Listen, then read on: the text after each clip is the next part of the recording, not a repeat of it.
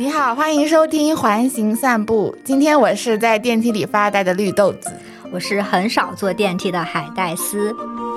这是一档以空间感受为主题发散的生活观察记录，在这里我们将以播客的形式记录日常对生活的观察、感知与思考，以保证在不可避免的打工夹缝中维持对生活的感受力。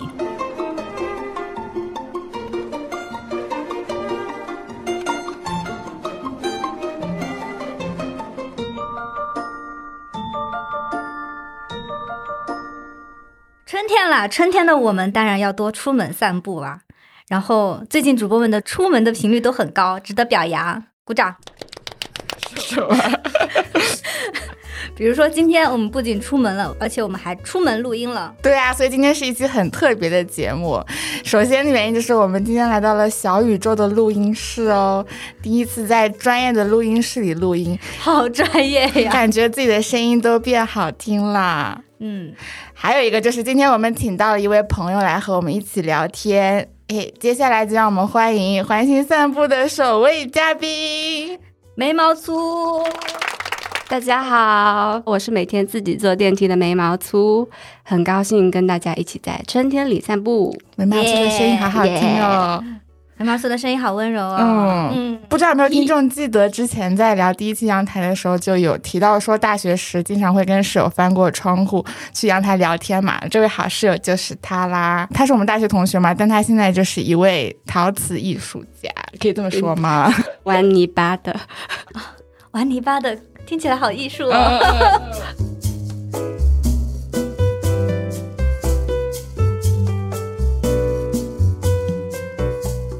言归正传，之前我们说过，我们这一季的环形散步的主题是出门散步嘛？嗯，我们想要是走出家门，去探索那些虽然不是像家一样令人有归属感的空间，但是却是人们日常生活中不可避免需要使用到的一些场所，就是各类的交通空间嘛。然后我们会在这类空间里穿行，再去到不同的地方。之前也说过，我们着迷交通空间很重要的一个点就是它的非场所性。在聊地铁跟机场的时候，我们也都分别提到了这个最早由法国人类学家马克奥吉提出的概念。他就说，区别于传统意义上会让人产生归属感的场所，如果一个地方其中的人对地点没有什么归属感，人与人之间不会建立社会联系，也无所谓每个人各自过去的身份，那这个地方就可以被称为非场所。比如我们之前聊的地。铁站还有机场的候机大厅等，相比较第一季我们聊那些让人产生归属感的家空间，这一季我们就打算漂泊在这些非场所的空间里了。像前两集我们聊的就是四通八达的地下迷宫，就是地铁，还有与天空无限接近的场所机场。这两个空间呢都有一个特点，都是比较大型的那种。那种交通网络的场所，对，所以在这个迷宫般的地铁跟这种巨大的机场里晃了两圈之后，今天我们再次回到了一个小空间，就是直升电梯。刚刚我们也是一起坐电梯来录音的呢。嗯嗯。不过电梯虽然小，但它其实跟地铁跟机场一样，都是一个为了人们出行交通而存在的一个空间嘛。然后像我现在就是住在十几层的公寓楼里，每次只要出门，一定会用到的交通工具就是电梯，哪怕只是下楼丢个垃圾、拿个外卖，没有电梯都寸步难行。电梯坏了真的是会崩溃的程度。电梯也是一个我一直都很想聊的空间，因为我能够强烈的感受到它的非常所性。就是虽然每天出门回家都是坐同一部电梯，但是不会对电梯这个空间产生什么安全感或者归属感。就每次坐电梯，尤其是和不熟悉的人一起坐电梯的时候，就有一些手足无措的感觉。而且坐一次电梯的时间很短嘛，就短到好像做不了什么事情。就只有不到一分钟而已，每次都是靠盯着屏幕上不断跳转的那种楼层的数字来打发时间，大部分时间就是除了心理上没有什么归属感，脑袋也是完全空白的。如果要把我从小到大坐电梯的时间加在一起的话，每天算一分钟，一周保守做个五天，那一周就是五分钟，一个月就是二十分钟，哎。一年十二个月，一年差不多有就是好几个小时哎。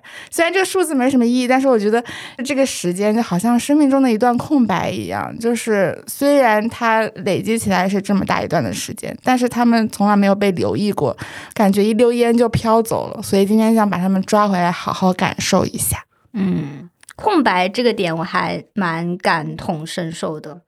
就在准备这个话题的时候嘛，我就开始想我平时坐电梯时候的感觉，然后会发现自己好像什么都想不起来，就有点像是酒后断片了一样，就是没有什么记忆。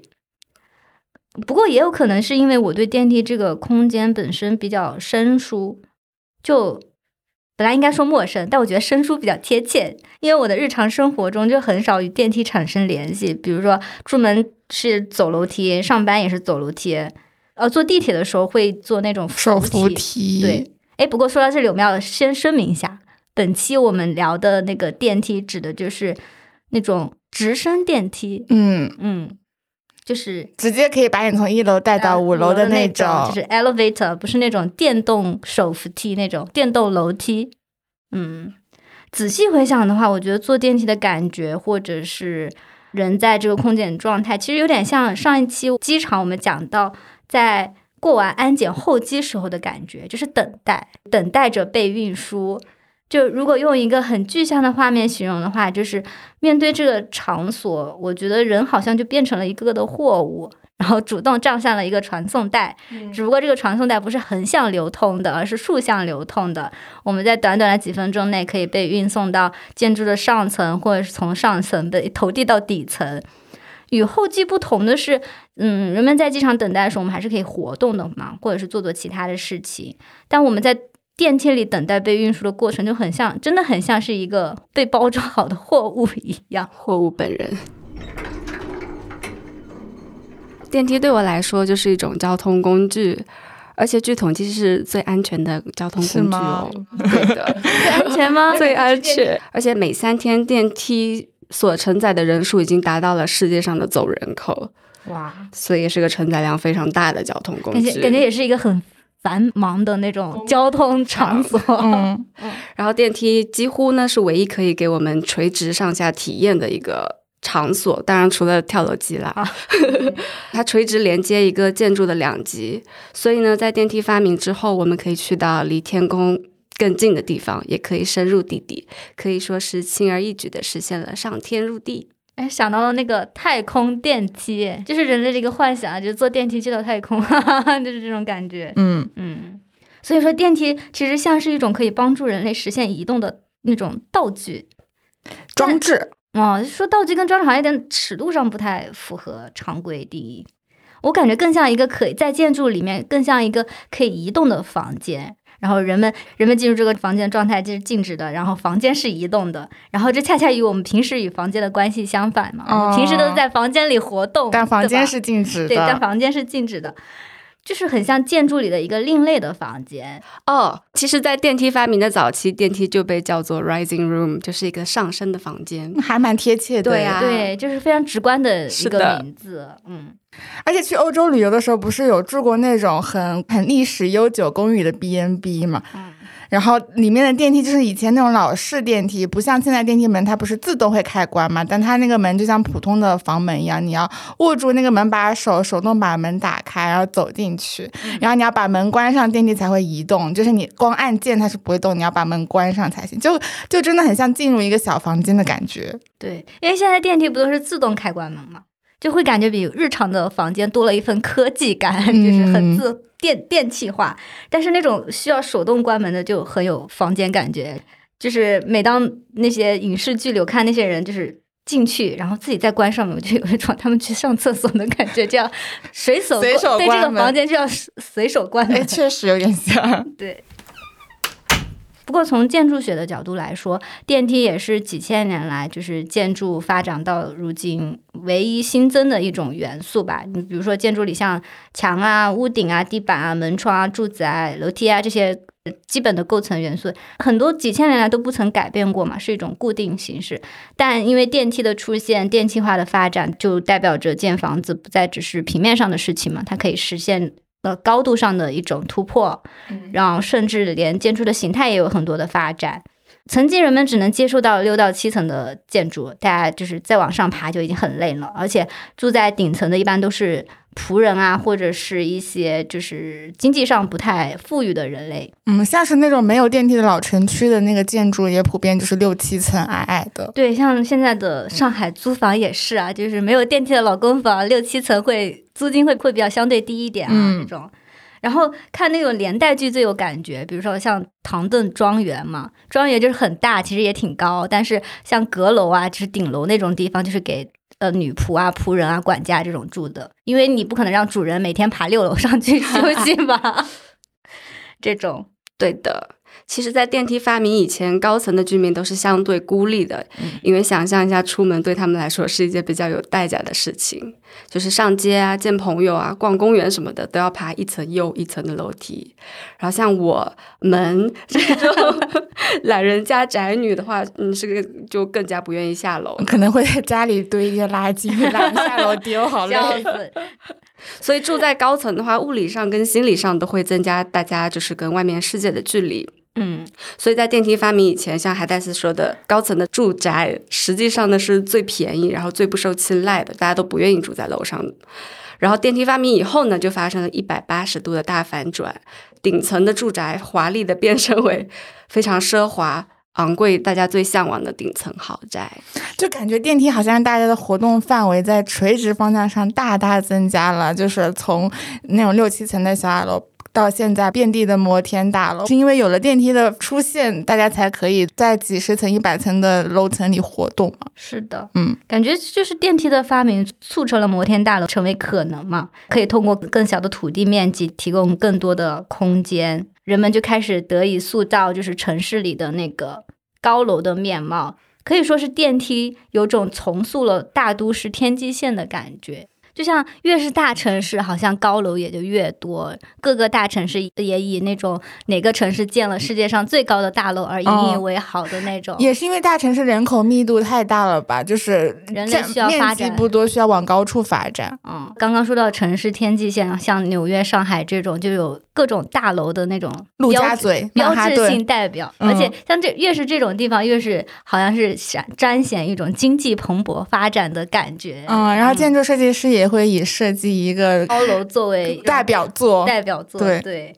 哦我之前就有一个很具体的向往项目，哎，就是以后工作了一定要坐电梯去到办公室。对那种精致的都市白领，还有体面的打工人，有一个刻板印象，就是他们都是要坐电梯才能达到自己的办公室的。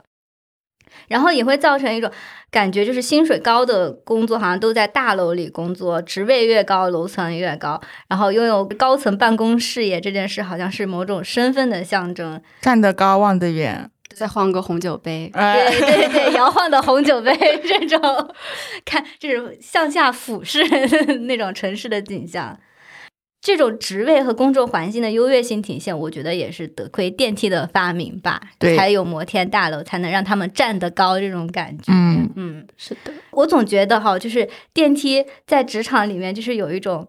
就是让人往高处走这个话语有了实质性的一个体现。坐上电梯有一种飞升的感觉，就可以走到一种很高的高度，这种这种这种形态。怎么说呢？就比如说，我忘了好像哪部剧，好像是那个《杜拉拉升职记》，就是高中时候看的。他在表现主人翁在一段时间努力之后，在职场上有了升迁的时候，拍他上班，就那种环境和心态的转变，就拍了他坐电梯。以前就是可能就是坐一下，然后电梯里的人很多，后面后期他升职了之后，就是。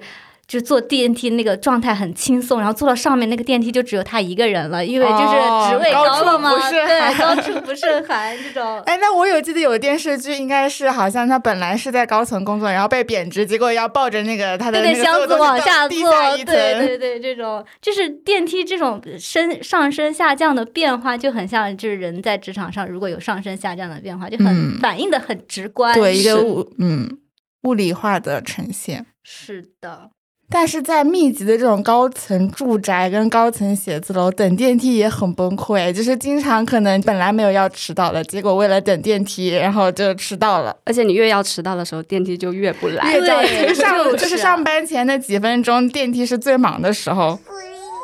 那其实电梯的出现也不仅改变了大楼的平面布局，也改变了大家跟大楼的一个互动的关系。嗯就是在没有电梯的楼房里呢，大家每天都要上下楼梯，然后都会经过其他的楼层，就会很短暂的瞥见一些其他楼层邻居的一些日常，嗯比如说看到他们门前的装饰啊，或者是更近距离的听到屋子里面的声音。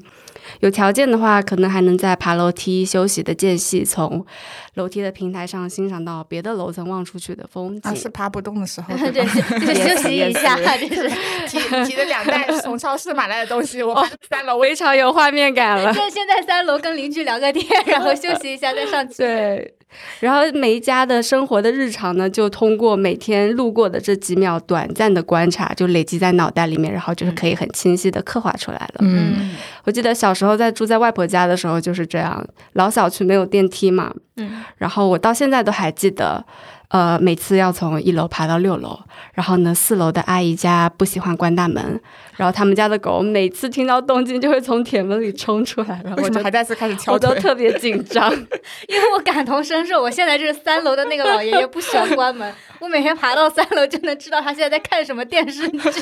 对，呃，然后五楼的姐姐要准备高考，所以每次经过的时候，她都会大门紧闭，然后我都会很悄咪咪的就走过。然后三楼的女主人呢，就会在家里拉上他们绿色的门帘，但要是男主人在家的话，就不会拉。就是虽然说我们当时也没有什么言语的交流，但是他们当时生活的画像到现在呢，都还印刻在我的脑子里。然后我想，这应该也是一种连接吧。就会对他们有一些基本的观察跟认知，是嗯就是了解情况这样的感觉。对。然后现在封闭式的直升梯就很有效率的把大家从一层带到你们居住的楼层嘛，你其实就很少会经过其他的楼层，上面提到的这种互动性跟连接就逐渐消失了。嗯，呃，我们可能甚至都不知道对门住的是谁，然后这些楼层仿佛就被横切成了一片片独立的岛屿。岛屿这个描述还挺很形形象，象的，嗯。对。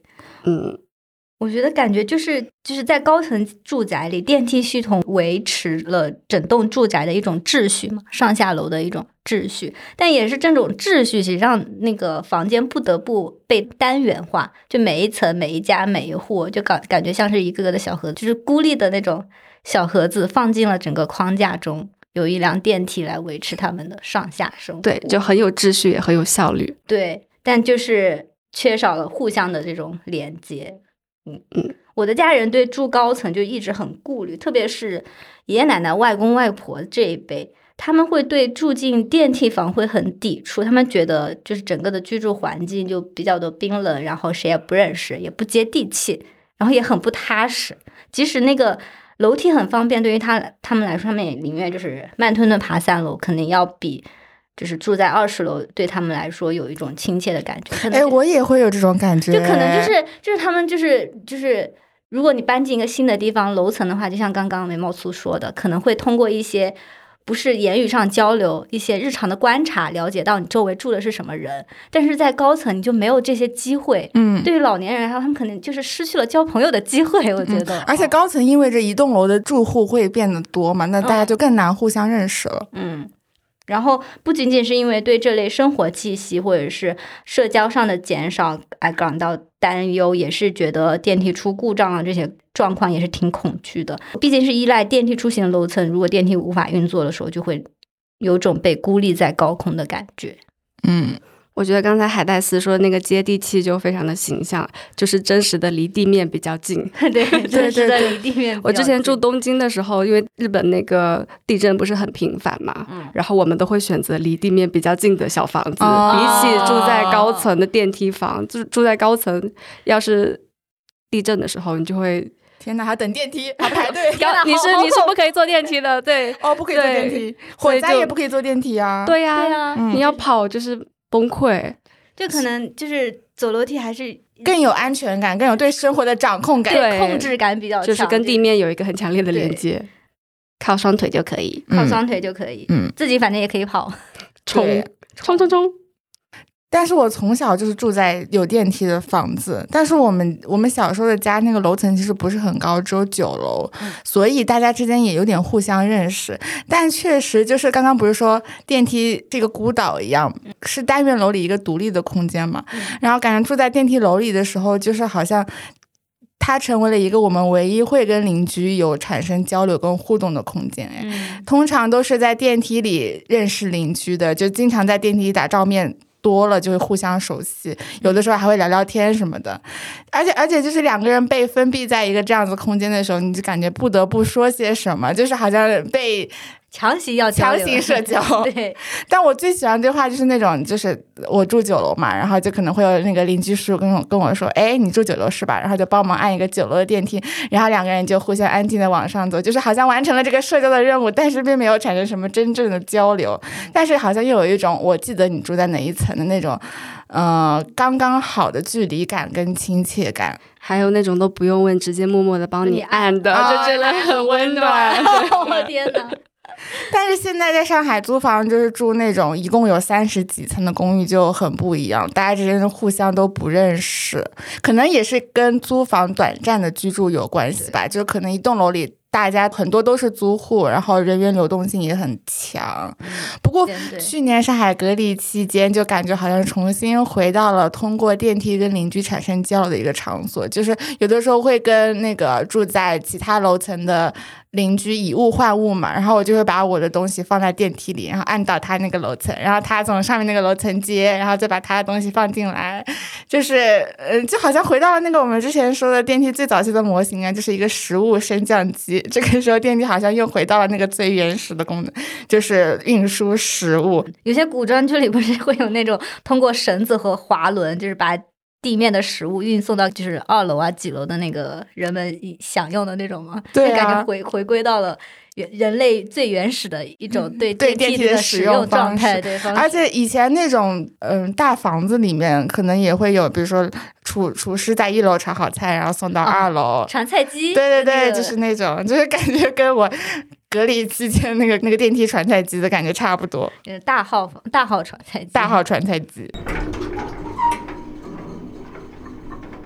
但是在电梯的发展期间，就是在某个时刻，电梯其实还是一个挺高贵的存在。诶，电梯其实刚刚发明的时候，大家应该对它有一种很新鲜对的感觉吧？嗯。对，其实，在那个电梯发明的早期，乘坐电梯是一种身份、社会身份的象征，就好像现在我们出入那个高档餐厅或者是乘坐豪车一样。嗯，然后当时还出了一系列的电梯穿衣指南，告诉大家坐电梯的时候什么样的穿搭跟行为是得体合适的。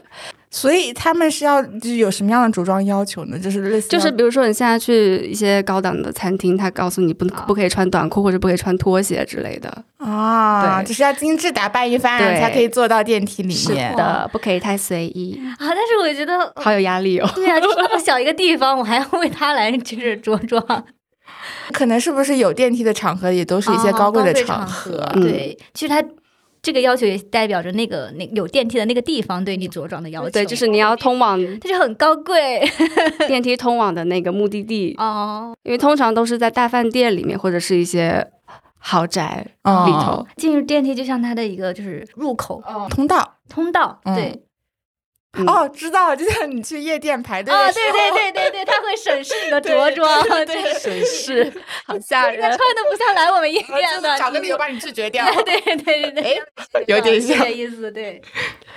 然后当时还有一个职业就叫做 elevator operator，就是说升降机电梯的操作员。你们有没有看过《布达佩斯大饭店》里面的那个？对，印象最深的就是当嗯，里面有一个那个 lobby boy，还有一个 lift boy。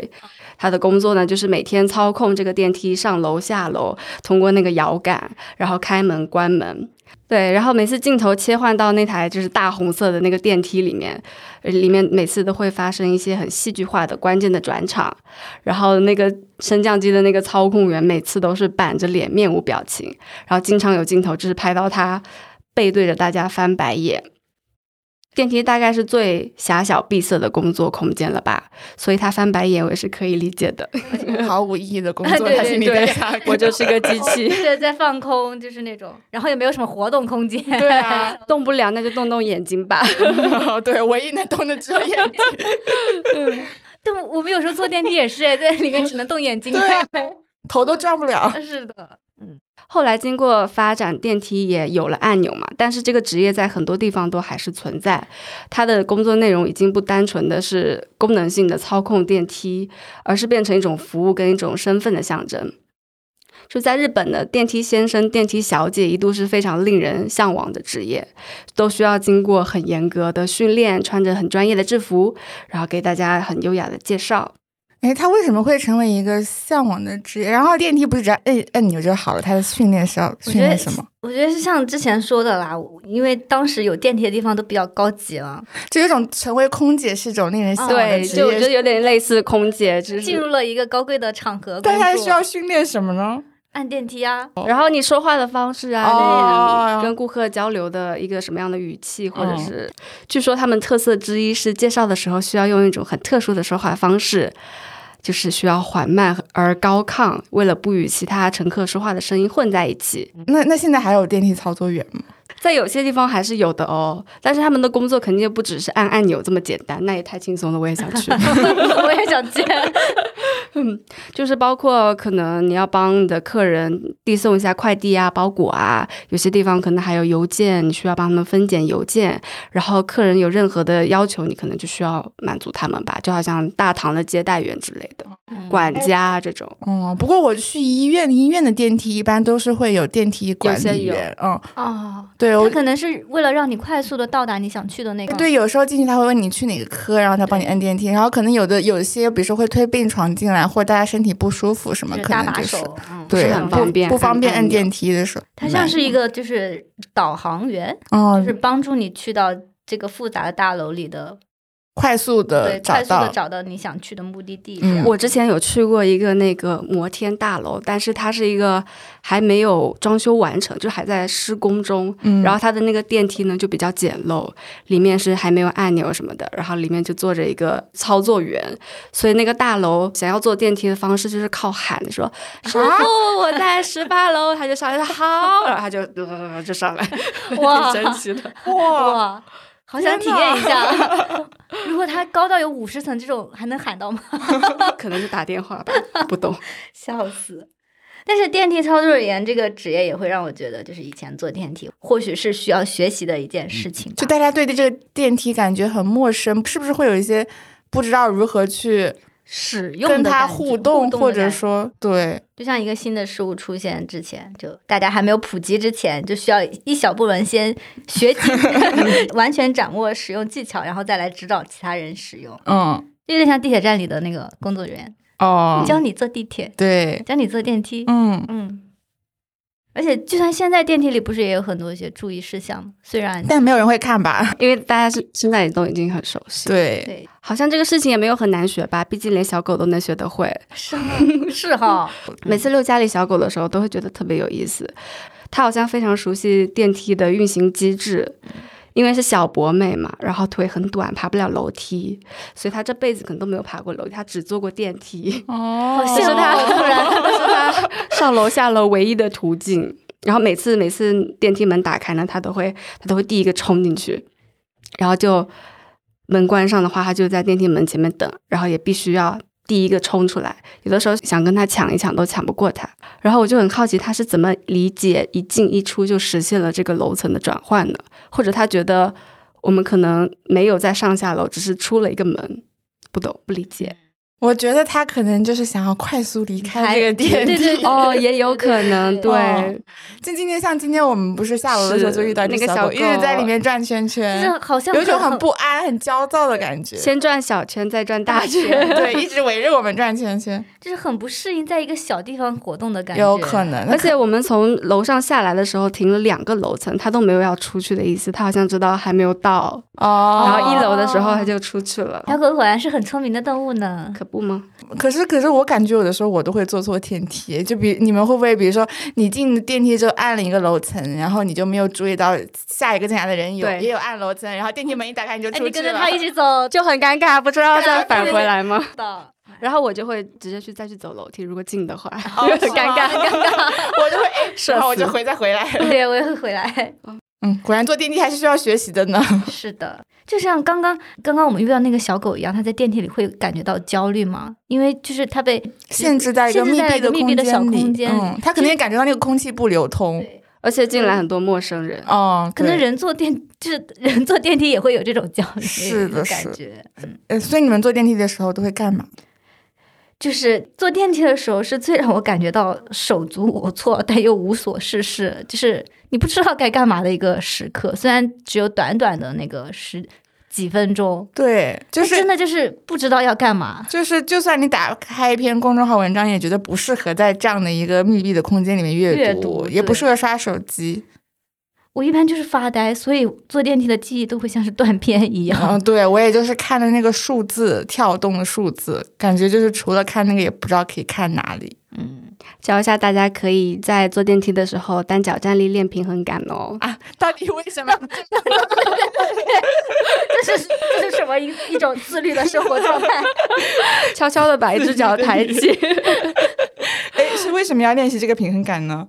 就趁这个时间就可以锻炼身体啊，啊，是不是因为在电梯里你你能感觉到电梯的话，你在电梯里练习会更加有效果吗并不是就是哦无聊。？OK，OK，就是利用碎片时间，碎片时间哦就觉得，嗯，有被。卷到。有被卷到，真的。那一会儿我们下楼都单脚站立吧 好。的，今天的运动运动那个目标达成，笑死，笑死！笑死。但是现在电梯里又有很多广告，哎，就是感觉嗯本来是一个很密闭、很安静的空间，这其实是一个蛮适合放空的场所。我在电梯里面都会放空，但是自从电梯里面加入了广告之后，我觉得我这个放空的空间好像遭到了入侵跟破坏。而且那有些广告不是还会有声音、视频，特别是有那种重复的很短的洗脑广告，伯爵旅拍，你们有没有听到过？伯爵旅拍想听有，对，等电梯的时间，它就会一直循环播放这个洗脑的广告，就不得不说，这种电梯广告真的是很讨厌，但是又好有效哦，就是感觉大家。都会坐电梯啊，然后在电梯这个密闭空间里，我就我就被困在这里，不得不看你这个广告，然后有的时候还会重复播放，嗯，而且在电梯里也没有什么其他东西来竞争人们的注意力了。电梯里你说很有效，这个我觉得确确实挺有效，特别是那种就是带视频和带声音的广告。对呀、我那个我我只要从一楼坐到，比如说一个十几层，那个一直在循环播放，我那一天脑海里都会有这个 slogan 在在播放。特别是跟别人在一个电梯里的时候，你一个人在电梯的时候，你还会就是做一些可能比较自在的事情，但是跟其他人共处电梯的时候，就有一种紧张感，就有种眼睛不知道看向哪里的感觉，所以大家都会看看向广告吧，就是一下子就注意力被吸引走了。但有时候有人在的时候，我也不太敢看周围的广告，一般都是盯着自己的脚趾头脚脚脚趾头看，就觉得眼神无处安放。我觉得就是电梯这个空间，只要遇到其他人，就是我就是最不知道看哪里的一个场所。对，就是因为在电梯里，大家的社交距离被压缩的很小，就是人与人之间距离太近了，然后又陌生，对，就是感觉行为会受到了限制，有一种很强烈的压迫感。对，然后有时候看到有有人就是马上要进我的就是电梯，我就会有一种焦虑，啊往后退，对对，而且有时候我如果我刚刚自己在电梯有幸坐到空无一人电梯的时候，观察一下周围没有人着急要坐这电梯，马上按那个 关门键、关门键、关门键，就是想牢牢抓住这个拥有个人 空间坐电梯的这个 这个时刻。嗯嗯，但其实你狂按电梯的关门键，也不会让它关门的速度变快哦。不会吗？我怎么感觉好像它有一点点作用呢它？就是这个心理作用特别强烈，就觉得它其实就是一个安慰剂按钮，让你有一种你有控制的错觉。不会吧？yes yes，有种受伤到受伤了退网。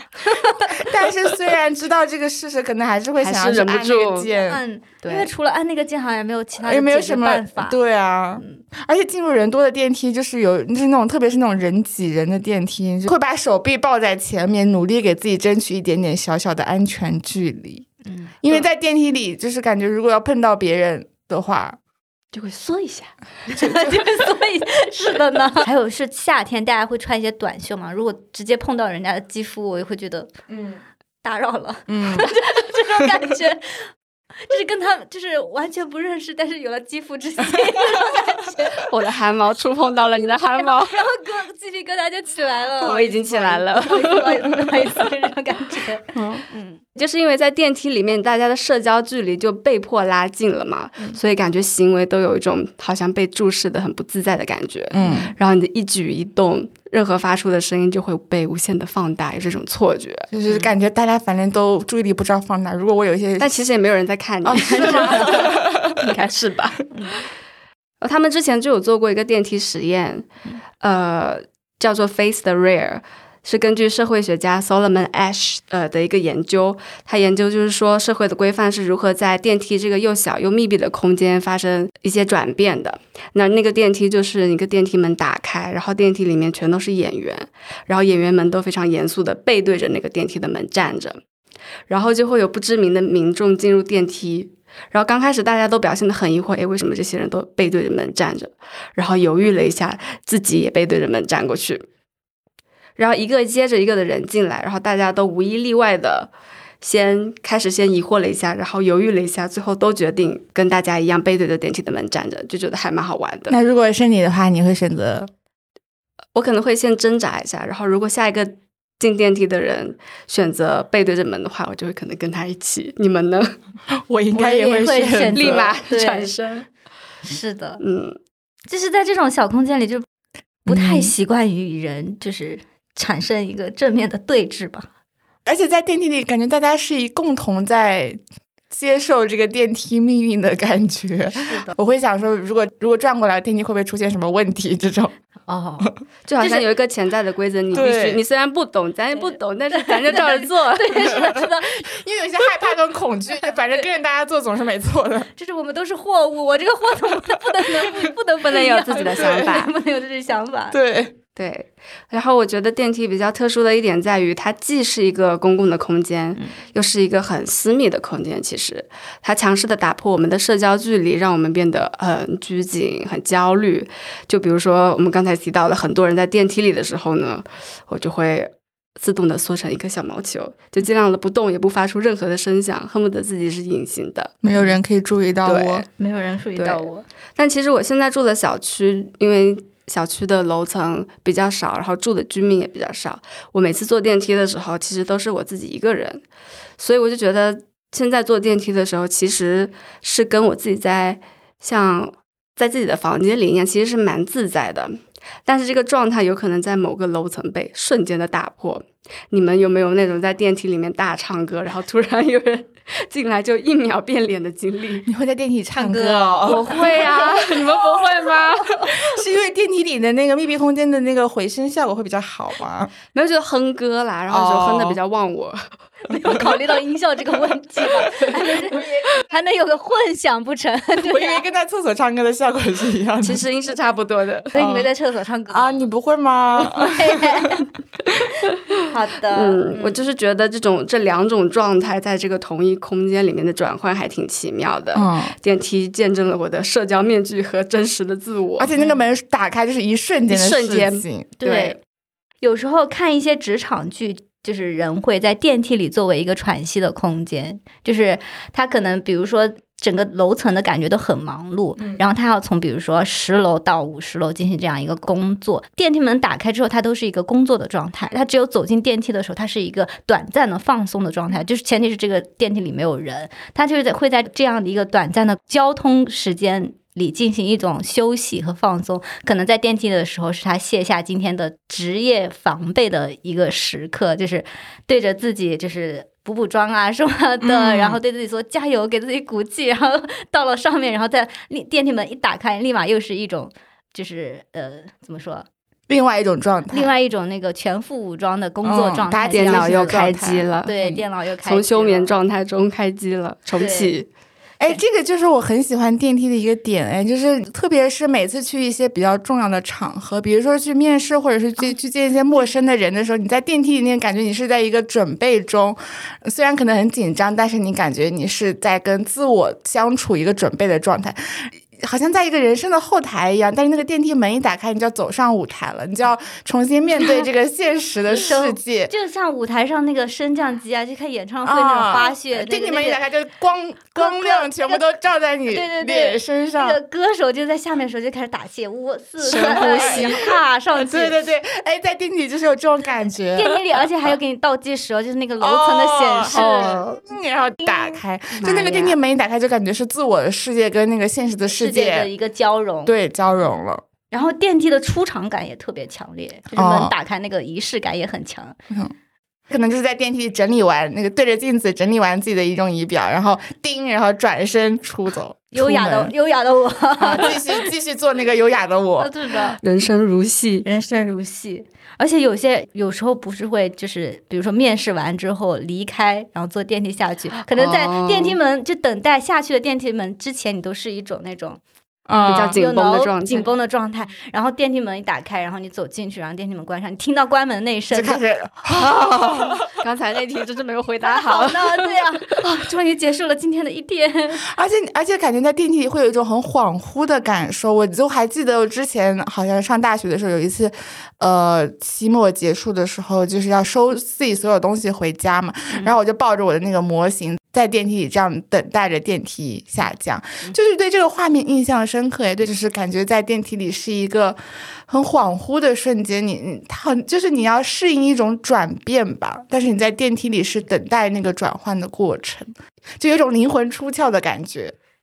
恍惚是不是因为你熬夜呀？呃 啊，也是也是啊，对，哎你 突然把这个问题拉回了很实际的效果一切。都很合理，确实之前熬了几天夜，然后就很恍惚，哦，很合理哦，就是突然完全到了一个密闭的环境，然后然后我在这里什么都不用做，就突然松懈下来，然后嗯在这边只是静静的等着，嗯，那就有一种灵魂出窍的感觉。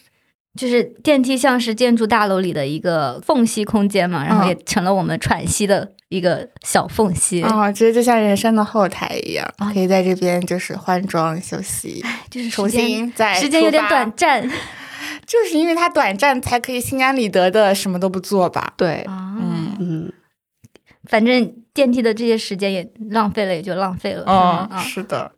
反正大家都会在这个电梯里浪费的。反正马云跟我一起坐电梯，他也只能等着而已。他他这几分钟也赚不了钱，你的意思是吗？对呀，笑死。嗯，嗯，但你有时候在，因为在这个这个时间过于无所事事，你就会在电梯里自拍啊。哦，我也会。然后就是就是突然打开门的话，就那个恢复人模狗样的 恢复一个人，就刚刚可能还在臭美，然后突然的开，人家手机把唰了一下往然后，可能脸会瞬间刷红，然后低下头，不好意思，这种嗯。但电梯实在是一个太适合自拍的地方了吧？为都是镜子。因为因为之前我们刚刚说它本来是个最小是密闭空间嘛，嗯但电梯在设计的时候，为了就是让大家有一种空间感很大的感幻觉延，伸空间感，对它的对一般电梯的周围都会以那种呃呃镜面或者是那种反射性很强的金属材材料来装饰它的内部嘛，嗯。让你有一种放大了空间的感，就是感觉没有在一个这么小的空空间间里。但这种材料的好处呢，就是你也可以看到自己。啊，对啊，现在不是有很多穿搭博主会在就在电梯里进行拍摄今天的穿搭吗？哦，OOTD，O O T D，我觉得电梯 OOTD，对，我觉得我觉得真的很妙耶！你想电梯这个时间能干嘛呢？能拍照呀，刚刚好，刚刚好几秒钟按下来，而且电梯刚刚是你出门的一个必备的经过的一个场所，哦就是你打扮好出门，你就要坐电梯，可能家里还没有全身镜近呢，对，但电电梯里有呀，然后电梯里的环这种这种反射的环境又不会太多的变化，就等于说你每张图嗯，其实背景空间都是差不多的，嗯。变化的只有你今天的着装。哦，然后这个就能够很好的成为你记录每日着装的一个场所，我觉得，嗯。嗯。嗯，嗯，今年就是拉梅尔的那个时装秀场，它直接搬到了一个公共场所里，就是模特不是走的是平常的 T 台，然后他走的是就是好像是地铁站还是哪的一个感觉像是一个廊道空廊桥，应该是地铁，应该哦是地铁空间上面的一个就是通行通道。嗯，然后模特就是从，因为他想因为老妹儿一直是在宣传就是日常的穿搭感嘛，就是衣服很日常，就是在街上都能见到。然后他选择这个场所，然后呢，模特们就是从一个廊道走过来，然后在就是在亮相的那一刻和就是这一套服装亮相，然后被定格那个瞬间，他们走进了一个电梯里，然后转过身来，然后。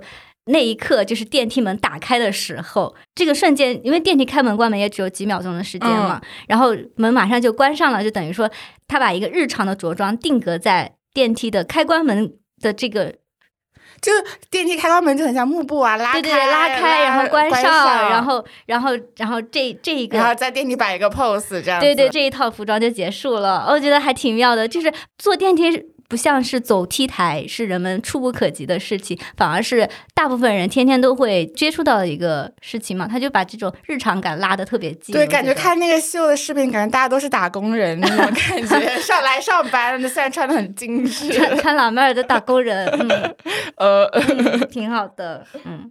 然后这一幕也挺引发人想象的，因为穿着的这么这么精致，然后走进电梯，也跟现在很多就是每天通勤啊，精致的打工人走进电梯的状态很接近嘛，就很像眉毛兔前面说的那个以前坐电梯有 dress code 的那种感觉哦，对对对，嗯，这还觉得还蛮妙的，就是就是通过电梯来凸显品牌日常感的这一点，嗯。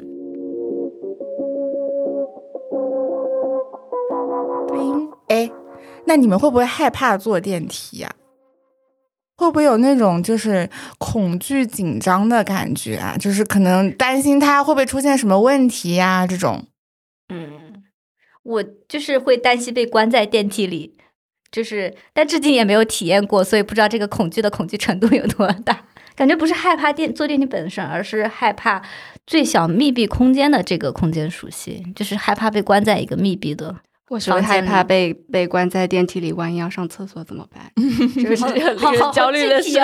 这个，嗯，但是但是，我想大部分人对于电梯还是会有一种恐怖的联想吧。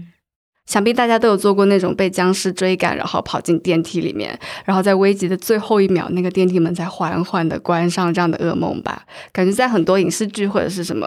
电影里面有类似的桥段，那这种桥段不是你关上电梯，然后回头发现啊，天哪，还有个更大的怪兽，这也太吓人了吧！我都会，我都会脑补这样的画面，就很害怕。我每次深夜回家的时候，也也是会脑补，好像自己被僵尸追。对啊，对。然后进电梯的时候，第一件事情也是快速的按那个关门键。虽然 刚才说了，按关门键并不会更快，但觉得门关上了啊，就有安全感了。嗯，是的，安全到家。嗯，就是很想要一个人坐电梯，很怕有什么奇怪的东西，也不是奇怪，看得见的和看不见的 进来。但这个是害怕电梯还是？我觉得是因为电梯这个密闭空间的属性，你很。害怕跟不安全的因素一起处在这个空间里，嗯，因为这个距离感会比较小，太近了。而且电梯有一种关上然后就可以逃走出发的感觉，并不是在原地，那个人还可以扒开门之类的。嗯，就哦，像一个交通工具一样，车门关上了，然后就出发了。嗯。但是有的时候也会担心电梯出故障，或者有一些诡异的事情发生在电梯里面。虽然我没有现实生活中经历过，但我有时候做噩梦就是会梦到坐电梯。前几天就做了一个梦，就梦到我当时好像在梦里就是整个人昏昏沉沉的，然后进了电梯，想去五楼，但是发现就没有五楼的按钮，然后然后就是怎么都到不了想去的楼层。换了一个电梯之后，也发生了一些诡异的事情，然后导致我最后就不敢再坐电梯了，还是选择爬楼梯到五楼。就是那种梦里的恐惧感很真实诶，恐惧感来自于就是你被关在一个密闭的小盒子里，然后你除了眼前的这个四四方方的金属盒子，你并不知道外面的世界是什么样子的，你也不知道我具体在哪里。那如果没有这种一个跳动的数字显示屏，知道你在哪个楼层，或者你那个按钮也没有你想去的楼层，你在里面就会有一种好像被绑架了那种很慌乱的感受诶。而且我感觉电梯里的这些嗯设施，像是按钮呀、数字显示屏，还有那种紧急电话按钮、紧急电话，这种保留了一个密闭空间跟外界通信的可能性，在某种程度上是对于建立我们在电梯里安全感一个很重要的一个元素。要是一个电梯失去了这些功能，或者一些故障失灵的话，就会是有一种。好像失去了掌控的那种窒息感跟隔绝感。嗯，我觉得隔绝感是让人害怕的对因素，就是它的隔离感太强了。嗯，你完全不知道你身处在一个什么样的环境下的那种感觉。一是太密闭没有光，二是又看不到，然后它的感觉又很厚重，就嗯感觉你被层层包裹在一个小小的地方。对啊，然后就只能通过电梯里的这些设备了解到大概自己处在一个什么样的位置。然后如果失去了这些的话，就会觉得还蛮恐怖的。嗯，我印象深刻的就是看到村上春树那个《世界尽头与冷酷仙境》那本小说的开头，它里面就描述了一个这样子的电梯。整本小说开头的第一句话就是“电梯以十分缓慢的速度上升，大概是上升。我想，不过我没有把握，其速度实在过于缓慢，已导致我失去了方向感，或者是下降也未知。”呃，他还说，就是他只仅仅是推测，没有半点根据，可能是上至十二楼，又下到第三楼，绕地球一周又返回原处，总之无从知晓，就完全不知道电梯把你带去了哪里。因为他说这个电梯跟普通电梯很不一样，电梯上缺少很多电梯原本应该有的附件，没有安装各种按钮跟开关的控制盘，没有楼层按钮，也没有开门钮跟关门钮，也没有紧急停滞装置。总之就是一无所有，因此，我觉得自己缺少任何保护，不光是按钮、楼层显示灯也没有，电源数量和注意事项也没有，甚至厂家名称、标牌也无处可寻，更不晓得安全门处于何处，确确实实。如同棺木无疑，他就是把这个电梯比作一个棺材，就是一个密闭的棺材。当你失去了所有这些现代化的设备之后，他就想到说，小时候在电影上看看到的霍蒂尼奇迹，就是被人用绳索跟铁链五花大绑塞进一个大衣箱中，又在外面缠了好多铁链，就是会产生这样子的联想，好像自己被绑架来到一个箱子里，因为对，就是对外面的世界失去了一种控制感、了解、掌控感。就隔绝了外界的信息。对，隔绝了外面外界所有的信息，而且声音也是完全的安静的，就是他就说像一台样式特殊的高效消音金属箱，就是你在一个完全静止密闭的空间里面，你感感觉到一个很强烈的压迫感跟窒息感。嗯，而且它作为一个小说的开头，就好像一下子把大家跟随着呃主角在这个电梯的场景，感受到了那种嗯想要营造的那个气氛。气氛跟氛围。因为后面这个小说讲的是主角进在地下世界进行了一些奇幻的探索嘛，然后开头就从他在电梯里这个场景营造出一种脱离现实生活的感觉吧，一下子同日常那种很庸常的现实生活区别开来。嗯，感觉电梯非常适合这种呃，作为这种通往与日常生活不同空间的一个窗口。哦，嗯，而且它它其实是我们日常生活中一个经常可以接触到的，事物。对，然后但它好像可以做一个连接点一样，去连接一些比较奇幻的场所。哎，绿豆子说到这个，我想到了那个托卡尔丘克在《世界坟墓中的安娜伊》里面，它里面的电梯不只是可以垂直移动，而是可以呃不限方向的四面八方的移动，然后是非常高速的这样的一个交通工具，穿梭于地上的世界还有地下的木界。电梯就好像是每个人的一个独立的车厢，然后各自的在各自的时间里面穿梭，然后里面还有 VIP 的电梯啊，里面可能有美容室啊，或者是 KTV 各种各样的东西。然后里面形容他们的电梯的线路图，就是仿佛像一张纠缠不清的庞大网络，一张神经组织、神经元跟神经素组成的网络。人在这张网络中，就好比一次微不足道的神经脉冲，稍纵即逝的空间迹象。就是在那个世界里，电梯代替了其他所有的交通工具，没有飞机，也没有呃火车、汽车。你出行的话，就不管是上天还是入地，还是去到各种地方，就纯属是靠电梯这个交通工具。就是比起汽车这种比较传统的交通工具，电梯好像更加有了一些奇幻色彩。就是你不知道你是怎么就到了那个地方，就可以比较魔幻，嗯，可以赋予它很多想象力。对，嗯我也觉得，就是地铁，呃，就是电梯的这种，呃，小空间，然后又具有呃这么强烈的密闭属性的地方，就会让人对它产生无限的一些幻想。对我小时候同住一个小区的朋友就嗯骗我，告诉我他们家楼下有个神秘世界。他说他们家的电梯是可以到负四十七层的，到了负四十七层就是可以看到那个海底世界。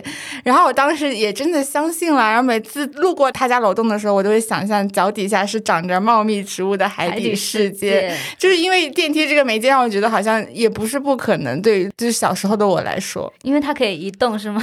它既然晚上可以走到四四十层，往下也应该也可以，是吧？很合理。我之前也有想过，为什么电梯不能横着走呢？就是横着走的话，它是不是就可以代替公共交通？因为你像那个公共公交车，不也是一个个的方盒子，然后在路上滑行嘛？我就觉得电梯很可，如果以后有一个可以统一所有的交通工具，我觉得可能就是电梯吧。就是电梯又可以垂直，又可以又可以横向，这多好。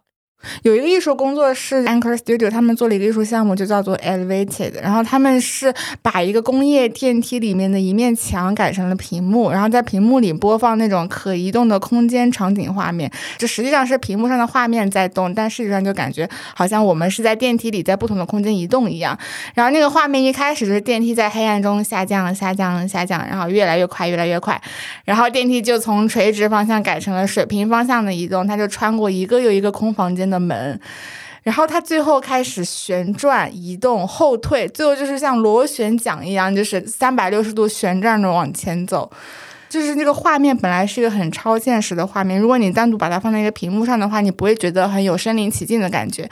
但是当它被安在了电梯里，你就会觉得好像是真的有可能通过电梯在这个超现实的画面里面穿行一样，就感觉电梯成了一个这种虚幻的场景跟现实世界之间的一个联系。嗯。我觉得电梯是最接近于随意门的这样的一个。对，我刚才想说，就比起地铁，它更像那个随意门。嗯嗯，打开关上就会转变一个地方。就有的时候电梯门打开的时候，就有一种很惊喜的感觉，就是瞬间穿越到了一个场所。你只是开门之后，可能会与某个人偶遇，或者进入一个反差感很强的场景里。我有这种感觉，最早就是小时候去 KTV 的时候，还是小学的时候去 KTV，小学就去 KTV 啊，对呀，的确很爱唱歌呢。很多 KTV 都是在公寓楼里面嘛，然后你要从一楼马路边或者是某个安静的大楼大堂里面进电梯，然后。按楼层，然后电梯门一打开，你就能感受到那 KTV 特有的嘈杂的音乐和那种五颜六色、很扎眼的灯光，就是感觉啊，花天酒地的氛围扑面而来。动词大词，动词大词啊，没有酒了，小学生不能喝酒。OK，但就是跟外面的世界形成了很强烈的反差感，就好像我被电梯这个小盒子传送到了另外一个世界。特别是如果这个 KTV 如果是在地下的话，更有这种强烈的感觉。哦，那那好像不太，其实不太不太正。正经的样子，收到。还有很多影视剧里也有这种电梯穿越的场景。我印象很深刻的就是，你们有没有看过？就是星爷的《家有喜事》啊。反正它里面有一幕，就是他们是在一个类似活动中心的地方坐电梯，然后一楼的时候就有一个穿泳装的女孩走进了电梯，然后到了二楼门打开就是一个泳池，就是她可以从电梯门直接跳进泳池。嗯。从电梯直接跳入泳池的那个画面就让我印象深刻。然后到了三楼又进来一个穿戏服戴礼帽的男士，然后在在电梯里面还被星爷打了屁股，然后那个他就很生气，在骂他们狗男女什么。但是到了四楼，他一出电梯就立刻进入表演状态，就进入接受鲜花跟掌声。就是在电影这种比较夸张化的表现手法里，就每一层都是完全不一样的氛围跟场景嘛。在现实生活中可能比较少会遇到这种情况，但是电影这种戏剧化的展现就是感。感觉电梯就是穿插在这每一层之中，但是又游离在他们之外。《盗梦空间》里面有类似的场景啊，就是那个造梦师女生，她跑进了男主角莱昂纳多的梦里，发现他在梦里给自己建造了一个记忆宫殿，就是不同的楼层是不同的回忆场景，就是跟现实生活很不一样。因为比可能他比如说最高层是一个家家里的后院，然后往下走是一个沙滩，然后再往下走是公寓的房间，就这些场景在。在现实的物理层面就是完全八竿子打不到一起，不可能放在一起的。但是在莱昂诺多的梦里，他们通过一部电梯连接了起来，然后女主是通过坐电梯穿越不同的楼层，然后不同的场景在眼前晃过。电梯成了这种连接一些完全不相干场景的一个一个空间吧。然后就就这种画面就会让我想到那个汉堡包，你们知道汉堡包吧？就是有面包、有生菜、有番茄、有肉，也是完全不一样的成分。然后他们被。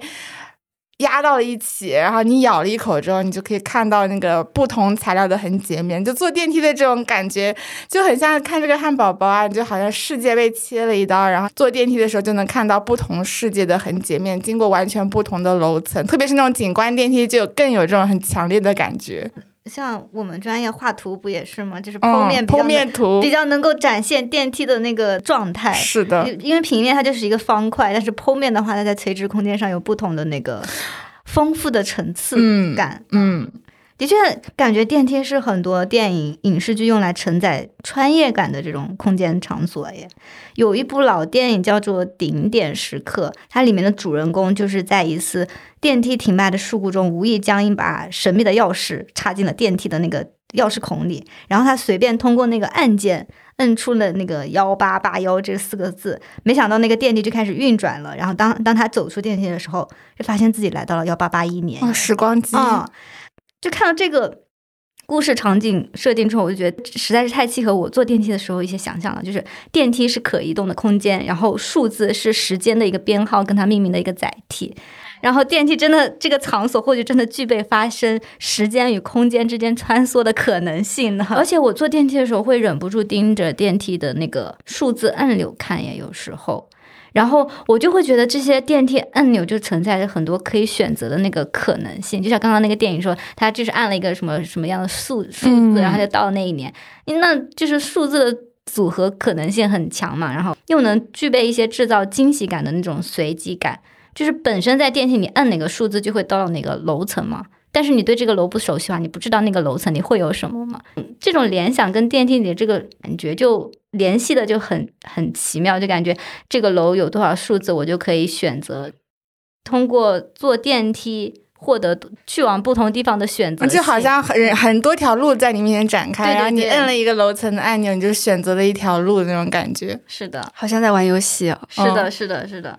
我小时候坐电梯在按按钮那一刻，也会有一些想象跟白日梦的感觉。就我家不是住九楼吗？刚刚说就是在按九楼电梯的那个按钮的时候，我就想说，哎，我是不是晚上睡着的时候在过着另外一个人生？然后我也从这个家里出来，然后我也在按同样楼层的按钮，但我是不同的人。但是就是在按电梯按钮的那一刻，会有这样子的幻想。我不知道是不是因为你就是按按钮的那一刻，还是有一种决定自己命运的感觉。就是坐电梯按按钮这个这个决定，对这个瞬间是让我觉得是每天日常做决定的一个，就是那种关键性画面，嗯，决定性画面，就是每天都要做的决定，可能就是按这个楼层吧。嗯 嗯，一个小小的记忆点的瞬间吧。就是人生要做这么多选择，其实每天都在做选择，就 是选择去几楼。哦，感觉像是一个转场的过渡啊。是的呢，又回到中间讲的，就是电梯像是一个后台。嗯嗯。然后前几年那个 Nonis 也拍了一个时尚短片，他就是以刚刚说那个电影为灵感的，他就是想把那个电梯化身为引发时空穿越的那个科幻交通工具。里面那个模特就走进电梯，按下按钮，然后它叮打开，他就是去到了不同的空间，成为不同的角色。比如说十八楼，他就是那个歌星唱歌，然后什么 A、B、C 楼，他就是一个什么餐厅，他就是一个优雅的厨师啊，这种这种，嗯。然后，真正让我觉得很妙的一点，就是现实生活中乘乘坐电梯的本质也是这样的感觉。就是比如说，在那种综合性商场楼里，他会把一层楼都是餐饮空间，然后一层楼都是女装，一层楼都是男装，然后一层楼都是电影院。嗯，然后本质上你。大家一群人进入到一个电梯，你会发现从哪一层下来的那些人都同，就是就会让那一箱的人有同样的一个标签，就是共同的属性。对，他们是来看电影的。如果他们一起选择在十楼下电梯的话，嗯，然后仿佛就是从电梯那一刻开始，你就可以选择接下来的时间你想成为哪类标签的人。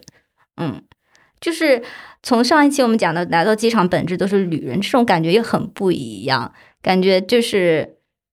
嗯，又更具体了，对，又更具体了。哦，好，它好像一个筛选器啊，这这群人分类从这个楼层出去，然后筛另外一群人从那这这群人楼层出去就。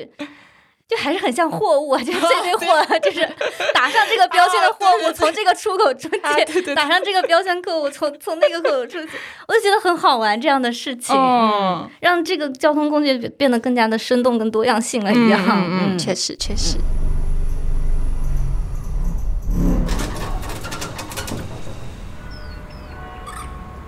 说了这么多，真的有点好奇，以后电梯会发展成什么样子呀？真的会穿越吗？真的可以变成随意门吗？如果电梯以后真的可以横向移动加竖向移动的话，我感觉在建筑形式上也会有很多突破耶。就像之前我们说的，嗯是因为有了电梯的发展才会有摩天大楼一样。那如果是有横向移动的电梯的话，可能摩天大楼的形式有新的发展。之前我看到一个项目，就是纽约的一个建筑工作室，他们设计了一幢一幢概念性的摩天大楼，叫做 The Big Band。它是一个概念方案，还没有真的实现，但它就是号称是世界上最长最高的大楼，因为它这个它是一个倒的 U 型矗立在地上，但它最后那个尾端是不落地的，哦它只能从一边往上走，然后你要到那个 U 型的底端的话，你要往上走再往下走。啊，所以它是世界上最长的大楼嘛，它名字就就叫做 The Big Band，是那个一个弯曲的大楼的意思。就这样的大楼的话，那个电梯应该会很难坐吧？就是要电梯要能拐弯是吗？呃，就是有提到说这个大楼有用到最新的电梯技术，它是世界上第一种不需要绳缆改用轨道来移动电箱的技术。因此，每台电梯都可以在垂直或者水平的建筑物内进行移动。那那如果真的能被建出来的话，就你如果你是要做到一百五十层的话，你可能做到一百层的时候是是是上升，然后做到从一百层开始你就开始下降，然后到了一百五十层，啊，就还挺神奇的。还有点期待呢。但是听说因为造价过高，所以 目前还没有，还在寻找投资商的阶段。好的，希望有生之年可以坐上。嗯就如果它建成了，我们下次团建就去这里坐电梯吧。啊、好的，就是呃，去纽约团建，然后坐这个 U 型电梯。，对，就是就是这个月我们为了哦，这个月我们为了做这个播客，呀特地去上海中心大厦坐坐电梯，坐到了五十层，一百层、一百零哦，二、一百，一百零二层。嗯，就是我们环形散步是一个 实践性播播客。邀请嘉宾眉毛粗和我们一起去纽约团建。呃，对，好下次邀请嘉宾跟待一。起去纽约团建。OK，OK，待会儿我们也要一起坐电梯下去呢。嗯，毕竟小宇宙的录音室也在上面呢。对，高贵的办公空间。对，高层建筑不得不夸夸这个录音室呢，嗯，体验非常好。赞。赞赞，那今天我们的散步就到此结束了，好，那我们就下期再再，见，拜拜，拜拜。拜拜。感谢收听本期节目。如果喜欢我们的节目，可以去微信公众号给我们打赏。在没有更新的日子里，也可以关注我们的微博、微信跟公众号，还有小红书。特别一提的是，我们最近小红书很活跃哦我。们最近在努力更新小红书，请大家呃来多多小红书跟我们玩儿啊。那我们就下期再见吧，耶，结束。耳朵有点，耳朵有点，好不习惯哦，这是什么感觉？哦 哦，这声音。一种感官的新体验。就感觉你们你们的声音现在距离我好远，本来就在我耳边。对的，哇哦，专业的录音原来是这种感觉。哇哦。